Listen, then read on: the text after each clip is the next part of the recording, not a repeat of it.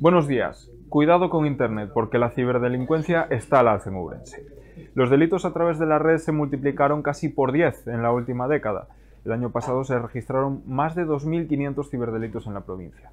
Analizamos este asunto en las primeras páginas del periódico de hoy, hablando también con el equipo, equipo arroba perdón, de la Guardia Civil que se encarga de investigar este tipo de crímenes informáticos. Y esto para empezar, pero tratamos más asuntos en el día de hoy. Ourense incorporará 50 peruanos para paliar la falta de mano de obra en la construcción. Será en el primer trimestre del próximo año. Nos lo cuenta Patricia Casteleiro. 50 peruanos llegarán a la provincia el primer trimestre de 2024 para incorporarse a puestos que no se cubren aquí de, construcción y electricismo. Concretamente se dedicarán a la carpintería de aluminio, de PVC, eh, a conducir grúas fijas y móviles o a, bueno, a ocupar puestos de electricista que no, que no están cubiertos.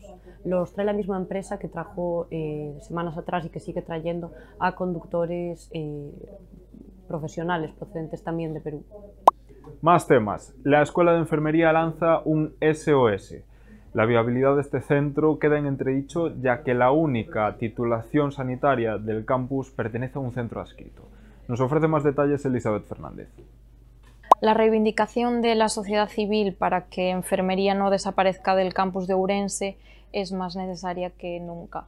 La UBIGO está en un proceso de creación de una facultad única de enfermería que hasta ahora funcionaba como un centro adscrito y no de pleno derecho a la universidad pero en los últimos tiempos ha habido movimientos de liderazgo por parte de Pontevedra y Vigo que desean ser la sede central de esta titulación, con el perjuicio que esto causaría para el campus de Ourense y para el futuro de la titulación.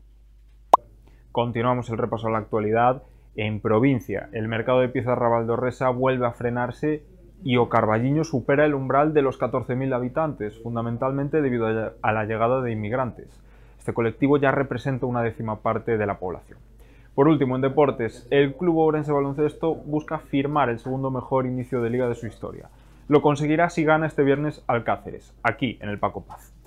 Ya saben que pueden seguir toda la información en nuestra edición papel y en nuestra página web, laregion.es. Como siempre, gracias por estar ahí. Tengan un feliz jueves.